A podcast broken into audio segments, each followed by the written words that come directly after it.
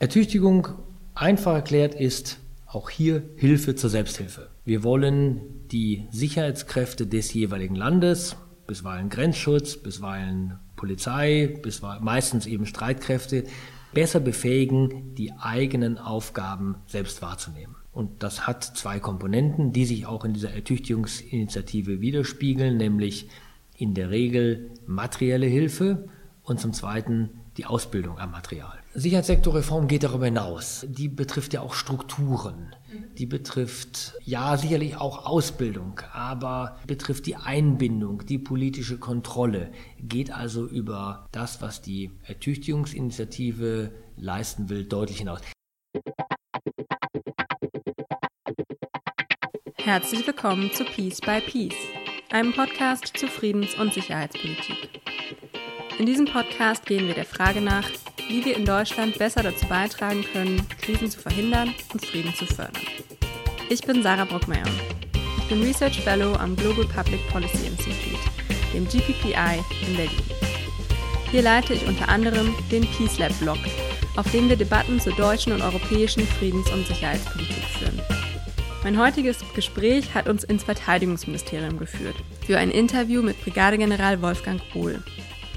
General Ohl ist seit Dezember 2017 Unterabteilungsleiter in der Abteilung Politik 2 im BMVG. Er ist seit 1985 bei der Bundeswehr, bei den Teilstreitkräften der Luftwaffe und war dort in 18 verschiedenen Verwendungen eingesetzt. Seine jetzige Abteilung, die Abteilung Politik, gestaltet und koordiniert die Sicherheits-, Verteidigungs- und Rüstungskontrollpolitik im Verantwortungsbereich des Verteidigungsministeriums. Und sie konzipiert die strategischen Leitlinien zu deren Ausgestaltung. Die Unterabteilung Politik 2 ist auch für die Themen Ertüchtigung und Einsatz zuständig. Mit General Uhl habe ich deswegen darüber gesprochen, wie die Bundeswehr in den nächsten Jahren eine Balance finden könnte. Eine Balance zwischen dem Krisenengagement auf der einen Seite und der Bündnis- und Landesverteidigung auf der anderen. Wir haben auch diskutiert, welche Beiträge das Verteidigungsministerium und die Bundeswehr für Krisenprävention, Konfliktbewältigung und Friedensförderung leisten. Anlässlich der Mitgliedschaft Deutschland im UN-Sicherheitsrat ab 2019 haben wir auch die Beiträge der Bundeswehr zu Friedensmissionen der Vereinten Nationen diskutiert. Und nicht zuletzt ging es um die Ertüchtigungsinitiative der Bundesregierung und die Einbettung von Ausstattung und Ausbildung von Streitkräften in Partnerländern in politische Strategien. Mir hat das Gespräch sehr Spaß gemacht. Und jetzt wünsche ich Ihnen viel Spaß beim Zuhören. Herzlich willkommen, General Ohl, zum Peace by Peace Podcast. Ja, hallo, herzlich willkommen. Ich freue mich, dass Sie hier sind. Vielen Dank, dass Sie sich die Zeit genommen haben heute. Sehr gerne. Herr General Ohl, das Thema dieses Podcasts ist die Schnittstelle von Außen-, Sicherheits- und Entwicklungspolitik, die die Bundesregierung in den Leitlinien als Krisen verhindern, Konflikte bewältigen, Frieden fördern bezeichnet hat. Was sehen Sie in diesem Politikfeld als die größten Herausforderungen an in den nächsten Jahren? Ich glaube, das sicherheitspolitische Umfeld hat sich ja doch nochmal gewandelt. Es ist noch dynamischer geworden. Das ist, glaube ich, auch eine, eine Ausprägung von Globalisierung, dass wir noch weiter zusammengewachsen sind. Nicht nur im Guten, nicht nur im Wirtschaftlichen, damit verbindet man ja meistens Globalisierung, sondern eben auch was Auswirkungen krisenhafter Entwicklungen auf der Welt betrifft. An der Spitze würde ich nennen wollen den transnationalen Terrorismus. Ich glaube, das ist hat nochmal eine neue Ausprägung erfahren. Al-Qaida war schon ein zunächst neues Phänomen, die aber zumindest kein Gebiet gehalten haben. Und mit dem Aufkommen von äh, des IS hat sich das nochmal geändert. Also das ist ein neuer Faktor, ein zweiter, glaube ich, ist damit verbunden, zum Teil dadurch befeuert. Staatszerfall, fragmentierende Staaten, fragmentierende Gesellschaften mit all den Instabilitäten, die daraus erwachsen und umgekehrt, denn diese Instabilitäten befeuern natürlich ihrerseits das Entstehen extremistischer Bewegungen. Dritter Punkt, den ich nennen möchte, ist, ist natürlich dieser Bereich äh, Cyberkriminalität, Angriffe aus dem Cyberraum. Und nebenbei dabei muss man, glaube ich, auch die Rolle sozialer Medien betonen, die eben auch bestimmte Fragmentierungsprozesse, Entfremdungsprozesse beschleunigen. Und, und das zusammen ähm, hat das Umfeld wesentlich dynamisiert. Vielleicht als letzter Punkt noch das Aufkommen autoritärer Führer, die ganz selbstbewusst die multilaterale, regelbasierte Weltordnung angreifen, in, in, nicht in Abrede stellen im Grunde, ihre eigenen Regeln aufstellen wollen, bestimmte Regeln äh, gezielt brechen, dass der Multilateralismus und diese regelbasierte Ordnung ist verstärkt unter Druck geraten. Und das erleben wir nebenbei bemerkt ja auch innerhalb der Familie, wenn man so will, nämlich innerhalb Europas. Okay, also transnationaler Terrorismus, Staatszerfall, Cyberkriminalität, autoritäre Führer und Angriffe auf die regelbasierte Weltordnung. Dann sind wir jetzt im Verteidigungsministerium und Sie arbeiten für das Verteidigungsministerium. Was sind denn die Beiträge in diesem Politikfeld Krisenprävention, Konfliktbewältigung und Friedensförderung, die Beiträge des Verteidigungsministeriums und der Bundeswehr konkret, um da besser zu werden? Ich möchte drei wesentliche Teile nennen. Das eine sind die Einsätze der Bundeswehr. Das zweite ist die Ertüchtigungsinitiative der Bundesregierung, vielleicht kommen wir darauf nochmal. Und das dritte ist der Bereich Vertrauensbildung, Abrüstung, Rüstungskontrolle. Ähm, bei den Einsätzen, das ist, glaube ich, der Schwerpunkt. Wir haben, sind derzeit in elf mandatierten Einsätzen ähm, mit 3750 Soldaten gebunden. Wenn man die einsatzgleichen Verpflichtungen, die wir im Rahmen der EU und der NATO äh, im Besonderen haben, dazu zählt, dann sind etwa 17.500 Soldaten derzeit in solchen äh, hier gebunden. Und das ist natürlich ein signifikanter Beitrag. Und wenn man diese Einsätze anguckt, dann ist das, deckt das ein ganz, ganz breites Spektrum ab. Da sind auf der einen Seite große Einsätze wie der Einsatz in Afghanistan, der nun schon seit vielen Jahren läuft, der zwischenzeitlich Züge eines Kampfeinsatzes hatte, deutlich, jetzt ein, eine Ausbildungs- und Trainingsmission ist, in der Absicht, das Land zu stabilisieren.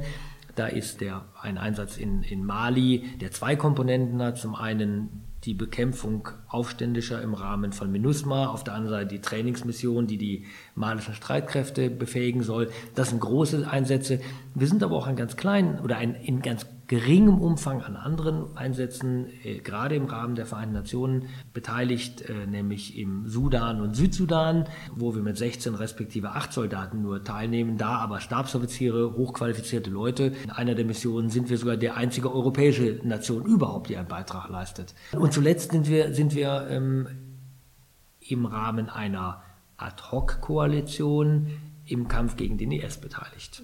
Insofern ein ganz breites Spektrum, sowohl nach der Intensität als auch nach der Organisation, unter deren Dach es stattfindet, ob NATO, ob Vereinte Nationen, ob Ad-Hoc-Koalition, auch nach der Größe, nach den Anforderungen sehr unterschiedlich, aber überall in allen drei Organisationen, NATO, EU, Vereinte Nationen, leisten wir einen substanziellen Beitrag.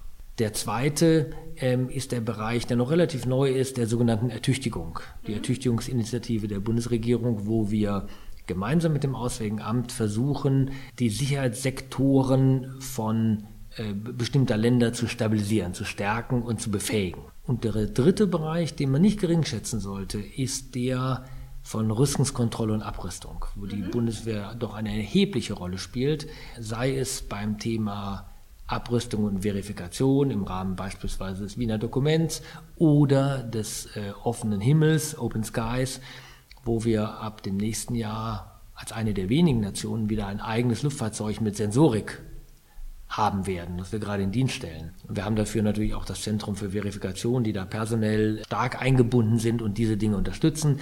Das tun wir auch im Rahmen der, der OSZE, wo wir beispielsweise den strukturierten Dialog in der Zeit unseres Vorsitzes im Jahr 2016 aufgelegt haben, der sehr gut angenommen wird und der dazu dient, Streitkräftepotenziale und damit verbundene Risiken zu erfassen, um klarzumachen, wer sich wie bedroht fühlen könnte. Der dritte Bereich ist Rüstungskontrolle im Bereich von Massenvernichtungswaffen, wo die Bundeswehr sich aktiv einbringt. Denken Sie an die Vernichtung des, der libyschen Giftgasbestände, die unter maßgeblich deutscher Beteiligung äh, im Jahr 2017 vernichtet wurden. Okay, also Rüstungskontrolle und Abrüstung, Ertüchtigung und Einsätze und Missionen.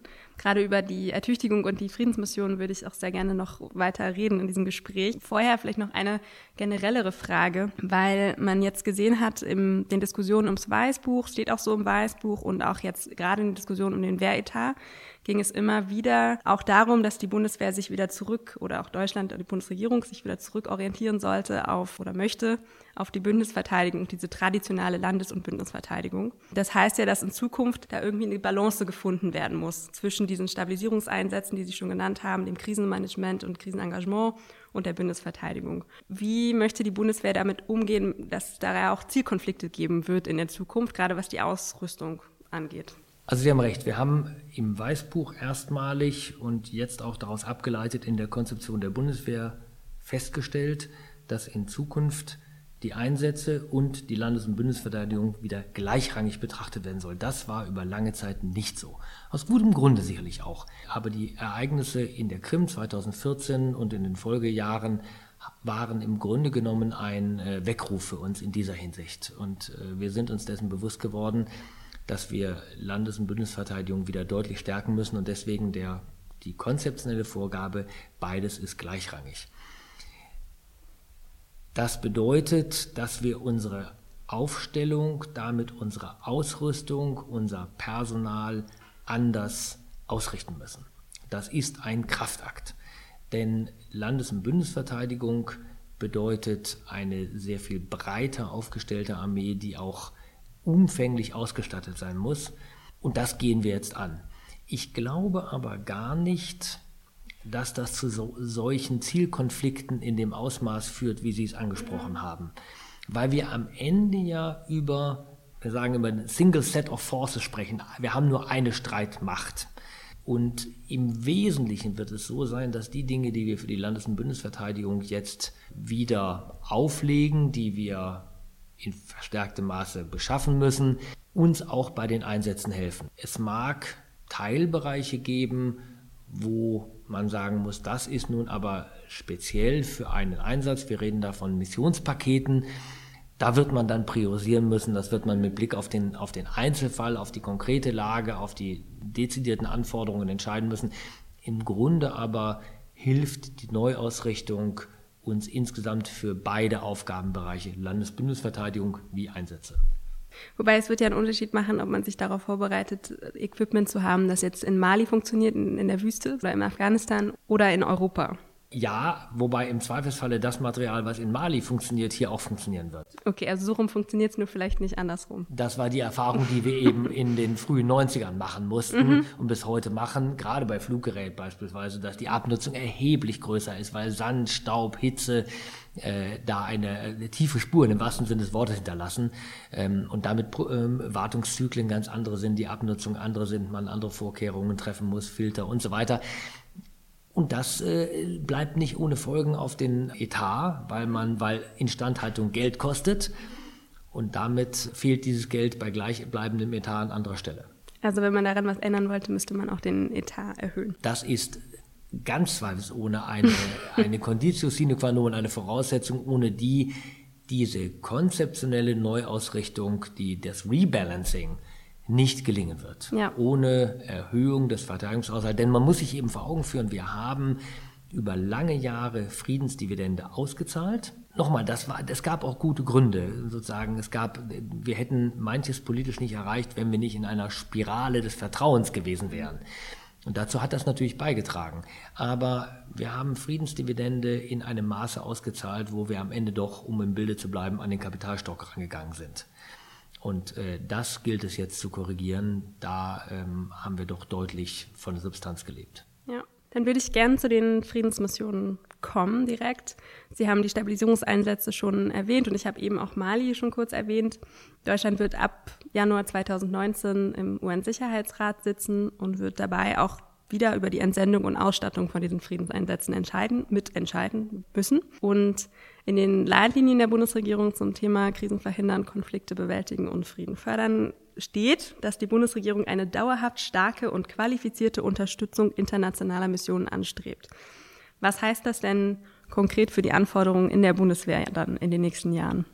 Die nichtständige Mitgliedschaft im Sicherheitsrat ist für mich zunächst einmal ein, damit geht zunächst einmal eine politische Verpflichtung einher. Wir dürfen nicht vergessen, der Sicherheitsrat ist eben das einzige Gremium, was völkerrechtlich bindende Resolutionen erlässt, aber bei weitem nicht alle richten sich auf Militäreinsätze, sondern das bildet ja das gesamte Spektrum ab. Natürlich geht damit im Zweifelsfalle auch eine erhöhte Verpflichtung einher, dann der Verantwortung, die Deutschland als großes Land, als politisch gewichtiges Land, aber eben auch als ökonomisch starkes Land zukommt, gerecht zu werden. Ob sich das in jedem Falle in einer Beteiligung deutscher Streitkräfte an einem VN-Einsatz niederschlagen muss, das wird sich zeigen. Man wird, glaube ich, unverändert, und man wird sicherlich unverändert im Einzelfall entscheiden müssen. Mhm. Aber eine der Missionen, in der sich die Bundeswehr jetzt in den letzten Jahren sehr engagiert hat, ist die Mission in Mali, auch mit wirklich mehr als ähm, 1000 mandatierten Soldaten im Moment. Was hat die Bundeswehr denn gelernt bei diesem UN-Einsatz, also oder was die Zusammenarbeit innerhalb der Vereinten Nationen in so einer Mission angeht? Und was haben Sie vielleicht gelernt in der Bundeswehr, wie Sie das Profil, das deutsche Profil im Peacekeeping stärken können? Also man darf nicht vergessen, Sie haben recht, der Einsatz in Mali ist heute nach Afghanistan der zweit, zahlenmäßig der zweitstärkste, der zweitgrößte, den die Bundeswehr unterhält. Und wir sind dort auch nicht nur mit einer großen Anzahl von Soldaten, sondern auch mit äh, Hochwertfähigkeiten, darauf kann ich gleich nochmal zu sprechen kommen. Mhm. Dessen ungeachtet darf man nicht vergessen, der erste größere Einsatz im Rahmen der Vereinten Nationen war UNOSOM in Somalia. Auch da hatten wir über 2000 Soldaten eingesetzt. Insofern ist die Zusammenarbeit mit den Vereinten Nationen auch im Rahmen von Friedenseinsätzen nicht so neu. Aber Sie haben auf der anderen Seite recht, Einsätze im Rahmen der VN sind immer anders, als sie es im Rahmen von äh, NATO oder EU sind. Das liegt einfach daran, und das lernen wir jedes, jedes Mal wieder, erfahren es jedes Mal wieder, dass die Verfahren innerhalb der Vereinten Nationen andere sind. Da hat die Vereinten, haben die Vereinten Nationen ihre eigenen Verfahren. Und vor allen Dingen natürlich, dass die Zusammenarbeit mit einer Vielzahl ganz unterschiedlicher Nationen immer neue Herausforderungen birgt. Wenn wir im Rahmen der NATO oder der EU unterwegs sind, eingesetzt werden, dann gibt es abgesprochene Verfahren, Standing Operating Procedures, es gibt äh, Interoperabilität äh, und man spricht die gleiche Sprache im wahrsten Sinne des Wortes. Das ist bei den Vereinten Nationen zunächst einmal häufig etwas anders. Und das erfahren wir immer wieder. Es ist nicht besser oder schlechter, es ist einfach so. Denn der Vorteil der Vereinten Nationen ist ja genau diese Vielgestaltigkeit, die Breite der Beteiligung, die dem Einsatz eine hohe Legitimation verleiht. Und das ist dann eben, wenn man so will, die, die Kehrseite ähm, oder die Konsequenz dieser, dieser Vielgestaltigkeit. Sie haben eben gesagt, also es bestehen mehr Erfahrungen auch in der, innerhalb der Bundeswehr in NATO- und EU-Missionen, beziehungsweise da übt man ja auch viel mehr zusammen in der normalen Zusammenarbeit. Aber wird sich diese Schwerpunktsetzung auch ändern in den nächsten Jahren, also dass Deutschland sich mehr im UN-Peacekeeping beteiligt und also weniger auf die NATO- und EU-Missionen, beziehungsweise also einfach diese, das Verhältnis zwischen diesen Missionen? Ich glaube nicht notwendigerweise, oder man wird es so nicht betrachten. Es wird sich aus der Situation ergeben. Klar ist, für den Einsatz deutscher Streitkräfte ist immer eine tragfähige Rechtsgrundlage erforderlich. Eine derer ist natürlich und zuvörderst die Einbindung in ein System kollektiver Sicherheit nach Artikel 24 des Grundgesetzes. Alle drei in Rede stehenden Organisationen, NATO, EU und Vereinte Nationen, sind ein solches System. Insofern erfüllen alle diese Voraussetzungen. Welche Organisation dann sich jeweils zuständig fühlt und sich deswegen engagiert, das liegt, glaube ich, hängt von vielen Faktoren ab äh, nicht zuletzt von der geografischen Situation, äh, von der Lage der Krise, von dem Ausmaß der Krise, von den Anforderungen, denn jede der drei genannten Organisationen hat ihre komparativen Vorteile. Die NATO kann bestimmte Dinge besser als die EU und umgekehrt und die Vereinten Nationen schließlich auch. Insofern würde ich es nicht auf, würde ich nicht diesen Aspektwinkel betrachten, wo, wie gleichen wir sozusagen die Zahlenverhältnisse aus. Es wird sich aus der Situation heraus ergeben, aber wir wissen um unsere Verantwortung nicht nur wegen des, ständigen, äh, des nicht ständigen Sitzes im Sicherheitsrat, sondern grundsätzlich um unsere Verantwortung wenn man so will, in der Völkergemeinschaft innerhalb der Vereinten Nationen, denen wir gerecht werden wollen. Mhm. Sie haben vorhin die hochwertigen Fähigkeiten angesprochen. Was sind denn hochwertige Fähigkeiten, die Deutschland in Zukunft stärker anbieten könnte? Oder, also ich weiß, von der UN werden immer ganz dringend äh, Flugkapazitäten gebraucht. Das sind aber auch die, die wir immer in der deutschen Debatte erleben, die es nicht gibt oder wo wir Probleme haben mit den Hubschraubern und den Transportflugzeugen und so weiter. Drohnen oder alles, was mit Aufklärungsfähigkeiten zu tun hat. Was gibt es denn da für Fähigkeiten, die Sie anbieten könnten? Das sind genau die Dinge, die Sie genannt haben. Und das ist, glaube ich, auch das, was ein Land wie Deutschland einbringen kann, wenn es um eine Mission der Vereinten Nationen geht. Denn die Anzahl derer, die Boots on the Ground stellen können, die Soldaten bereitstellen können, die ist relativ groß. Die Anzahl derer, die sich Hochwertfähigkeiten leisten können, die sich die Beschaffung leisten können und den Betrieb in dem schwierigen Umfeld, wie Sie es vorhin angesprochen haben, ist überschaubar. Und das ist, glaube ich, die Rolle, die Deutschland primär zukommen wird. Und Sie haben genau die Punkte angesprochen. Luftbewegliche Machung, Hubschrauber ist immer eine, eine kritische Ressource. Aufklärungsfähigkeiten sind immer eine kritische Ressource. Lufttransport ist eine kritische Ressource. Möglicherweise besonderer geschützter Transport wo immer es um technische Dinge geht, die aber auch in der Bedienung anspruchsvoll sind. Und das wird, glaube ich, so bleiben und, und möglicherweise in dieser Hinsicht verstärkt auf uns zukommen. Mhm. Das sind die einen Sachen, also die, das, die Ausstattung und die Fähigkeiten. Die andere Frage ist immer das Personal und die Ausbildung dafür. Sie haben in Ihrer Karriere sehr viele Verwendungen oder einige Verwendungen, wie ich gesehen habe, gehabt im Bereich des Personalmanagements und in der Ausbildung. Was sind denn die Herausforderungen dabei, deutsche Soldatinnen und Soldaten direkt auf Missionen zu vorzubereiten? Oder was gibt es, was die Bundeswehr vielleicht besser können müsste in diesen Bereichen?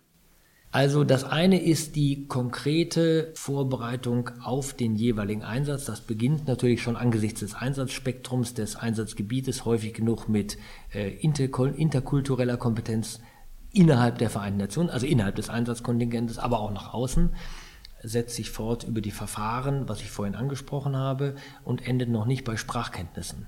Häufig genug finden solche Einsätze ja im französischsprachigen äh, Raum statt. Auch da, das ist sicherlich ein Bereich, wo wir besser werden könnten, weil die NATO-Sprache, und so sind wir alle geprägt, ist nun mal eben Englisch primär. Ich weiß, zweite offizielle Sprache ist auch Französisch, aber de facto wird dort Englisch gesprochen, darauf ist die Sprachausbildung ausgerichtet. Und das ist am Ende einfach mal ein Punkt, dass man sich miteinander unterhalten kann, auch mit der lokalen Bevölkerung Verbindung aufnehmen kann. Das ist ganz essentiell.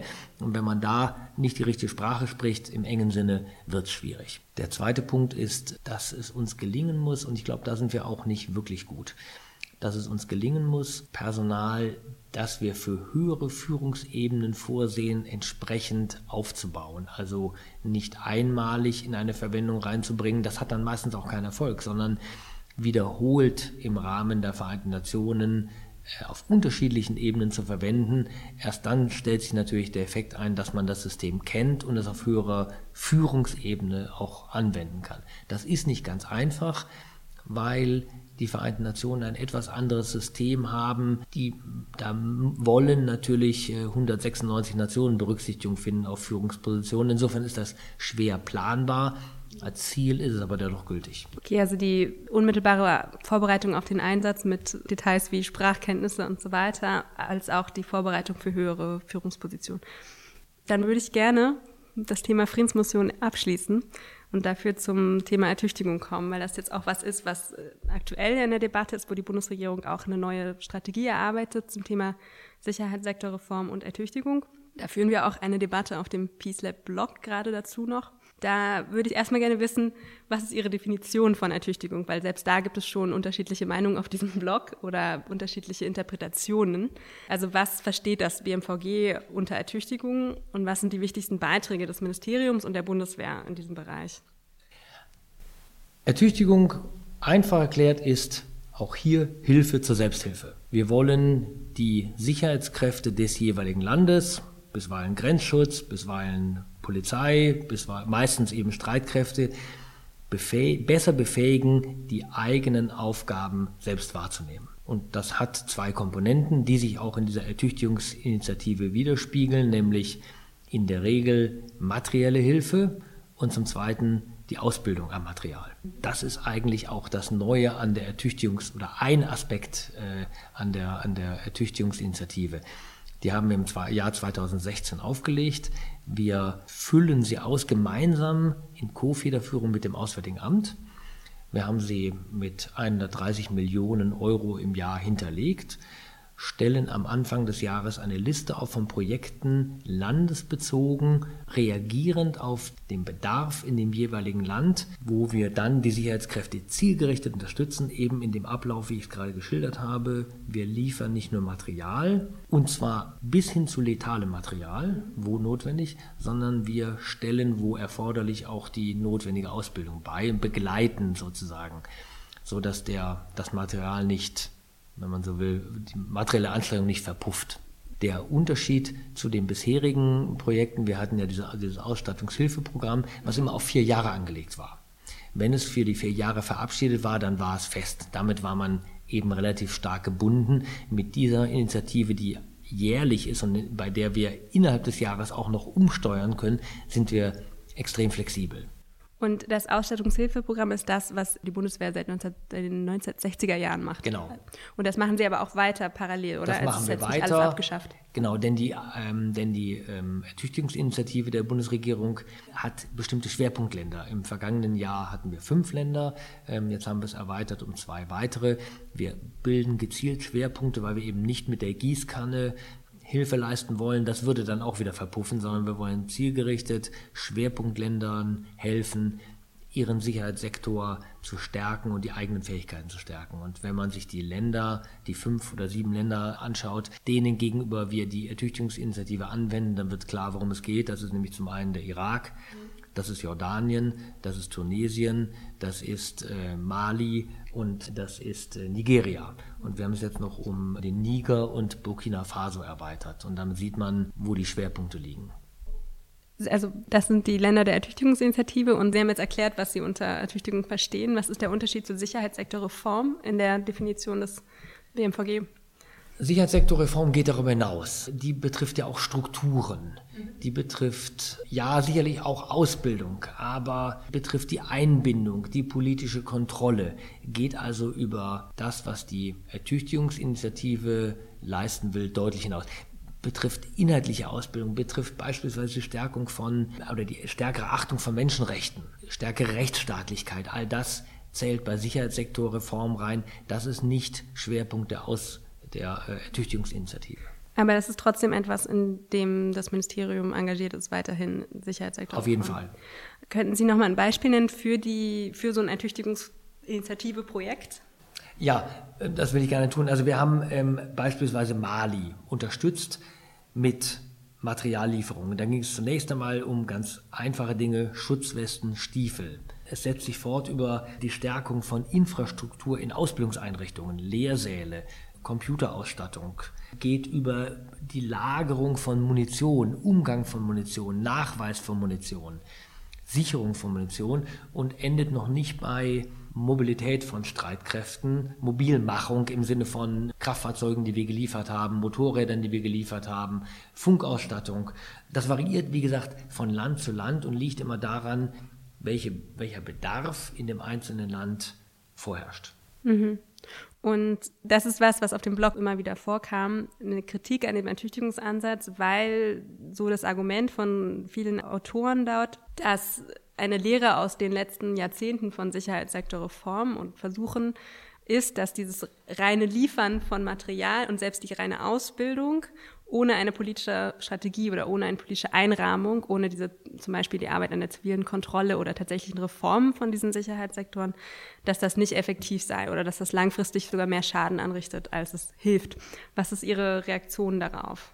Die Ertüchtigungsinitiative steht ja, ich habe die Länder genannt, in keinem der Länder für sich genommen sondern ähm, sowohl in Jordanien als auch im Irak, als auch in Tunesien, als auch in der Sahelzone ist das Auswärtige Amt, ist das äh, Bundesministerium für wirtschaftliche Zusammenarbeit, äh, für Entwicklungszusammenarbeit und andere Ministerien stark engagiert. Das heißt, abgesehen davon, dass wir, wie dargestellt, die, die Ausrüstung nicht nur gleichsam abliefern und vielleicht noch eine kurze Einweisung machen und dann wieder weggehen, sondern dass auch wir dort bleiben, wenn wir nicht ohnehin im Rahmen von Einsätzen Irak oder Mali engagiert sind, sind andere Ressorts auch in hohem Maße in dem jeweiligen Land engagiert. Das heißt, wir ergänzen im Grunde genommen nur die Anstrengungen der Bundesregierung insgesamt. Deswegen heißt es eben auch Ertüchtigungsinitiative der Bundesregierung im Titel und mhm. nicht des BMVG.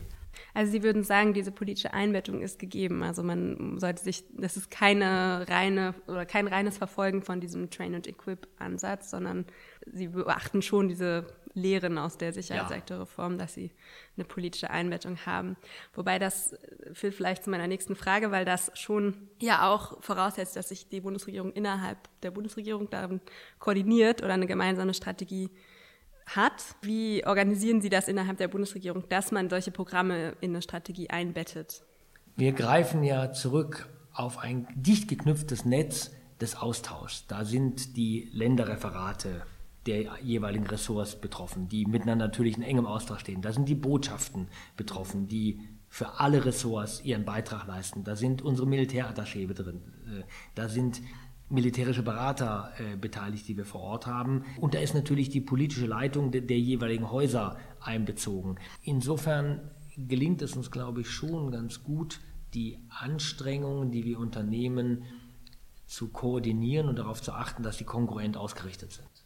Und wenn es so sein sollte, dass, ein, dass man merkt als Bundesregierung in diesem Partnerland, da gehen die Reformen in die, in die falsche Richtung, ist es dann möglich, es relativ flexibel anzupassen, die Programme? Oder also jetzt innerhalb von einem Jahr, haben Sie vorhin erwähnt, also das ist sicherlich ein Vorteil. Wie gesagt, die Ertüchtigungsinitiative ist jährlich. Das heißt, man kann relativ schnell äh, umsteuern. Und äh, wenn man feststellen sollte, dass die Ertüchtigungsinitiative nicht den Erfolg oder missbraucht wird, so möchte ich mal sagen, die materielle Hilfe missbraucht wird, würde man das sicherlich schnell beenden. Aber es zeigt sich ja, wie gesagt, schon in dem Ansatz, Ertüchtigungsinitiative wird federführend gemeinsam zwischen Auswärtigem Amt und BMVG. Da ist die Einbindung schon organisatorisch von Anfang an gegeben, dass man sich über die Projekte einigt und nicht, dass BMVG etwas liefert und das A eine ganz andere Auffassung hat da ist die Zusammenführung schon gegeben. Insofern natürlich äh, bietet die Ertüchtigungsinitiative keine Garantie dafür, dass alle politisch erforderlichen Reformen in der notwendigen oder erhofften Geschwindigkeit und hinterher durchgeführt werden. Sie leisten einen Beitrag. Aber das ist auch von Anfang an das Verständnis. Wir sagen eben, es gibt keine Sicherheit ohne Entwicklung, es gibt aber auch keine Entwicklung ohne Sicherheit. Und zu dem Teil wollen wir mit diesem Instrument beitragen. Andere Instrumente müssen andere Teile mhm. verstärken. Was wären konkrete Beispiele für die Beiträge des BMVG zu diesen Sicherheitssektorreformen, also dem anderen Bereich? Haben Sie da noch ein paar Beispiele? Weil ich glaube, das ist für viele, die jetzt zum Beispiel an dieser SSR-Debatte teilgenommen haben, auf dem Blog und immer noch relativ vage, was das BMVG dazu beitragen kann. Da sind wir in einer Reihe von Einsätzen ja tätig. Nehmen Sie Unifil wo wir die libanesische Marine befähigen wollen, nicht durch Materiallieferungen, sondern im Wesentlichen durch Ausbildung befähigen wollen, die eigenen Seegrenzen besser zu überwachen und damit den fragilen Frieden in der Region auch und gerade an der Grenze zu Israel zu stabilisieren. Und die Vertreter beider Länder, Israels wie des Libanons, sagen uns immer wieder, wie sehr sie diesen Beitrag schätzen und dass sie geradezu darauf bestehen, dass wir vor Ort bleiben. Ähm, und ähnlich ist das im Irak, wo wir die Sicherheitskräfte befähigen wollen im Umgang mit sogenannten IEDs, also ähm, Sprengfallen und ähnlichen Dingen, von denen es natürlich in dem Land derzeit ganz, ganz viele gibt. Die Räumung solcher Sprengfallen, der Umgang, der sichere Umgang damit ist eine unabdingbare Voraussetzung, damit das zivile Leben sich wieder entfalten kann und möglicherweise auch wirtschaftliches Leben sich entfalten kann. Ähm, insofern ähm, wirkt hier eins ins andere. Okay, also dann haben wir über die Friedensmission gesprochen, über Ertüchtigung. Abschließend wollte ich Sie noch fragen, das machen wir jetzt immer wieder im Podcast, weil sowohl im Weißbuch als auch in den, vor allem in den Leitlinien ist sehr viel von Stärken die Rede, grundsätzlich von welche Instrumente man stärken möchte als Bundesregierung, aber relativ wenig an konkreten Zahlen. Woran wird man in fünf Jahren messen können, dass die Bundesregierung das Weißbuch oder die Leitlinien umgesetzt hat, Ihrer Meinung nach? Ich glaube bis dahin, wir haben ja drei sogenannte Trendwenden eingeleitet, die bitter notwendig sind. Trendwende Personal, äh, Trendwende Material, Trendwende Finanzen. Und ich glaube, das ist der, der erste Punkt, denn die Trendwende der Finanzen haben wir nicht alleine zu verantworten. Da muss das Parlament natürlich seinen Beitrag leisten. Die anderen beiden, da wird man es, wenn man so will, deutlich ablesen können, ob es uns gelingt, mehr Person wieder zu wachsen, mehr Personal zu gewinnen, was in Zeiten der, dieser demografischen Entwicklung eine wirkliche Herausforderung ist. Dessen ungeachtet, wir brauchen wieder mehr Personal. Die Zeiten des Schrumpfens sind vorbei. Und es muss uns gelingen, unsere materielle Ausstattung zu verbessern. Das ist, um ein Wort der Bundeskanzlerin aufzugreifen, geht es nicht um Aufrüstung, sondern es geht um Ausrüstung. Wir müssen erstmal wieder eine Vollausstattung derart herstellen, dass wir keine hohlen Strukturen mehr haben, sondern dass jeder Soldat die materielle, über die materielle Ausstellung verfügt, derer er auf seinem, seinem Dienstposten bedarf. Das ist heute deutlich nicht immer der Fall. Wir müssen die materielle Einsatzbereitschaft der, der Waffensysteme, die wir haben, steigern. Das wiederum hängt zusammen mit Ersatzteilausstattung, mit Ersatzteilverfügbarkeit. Wir müssen die müssen Munitionsbestände wieder auffüllen. Auch da sind wir, haben wir in den vergangenen Jahren eben deutlich gespart. Und daran wird man es messen können.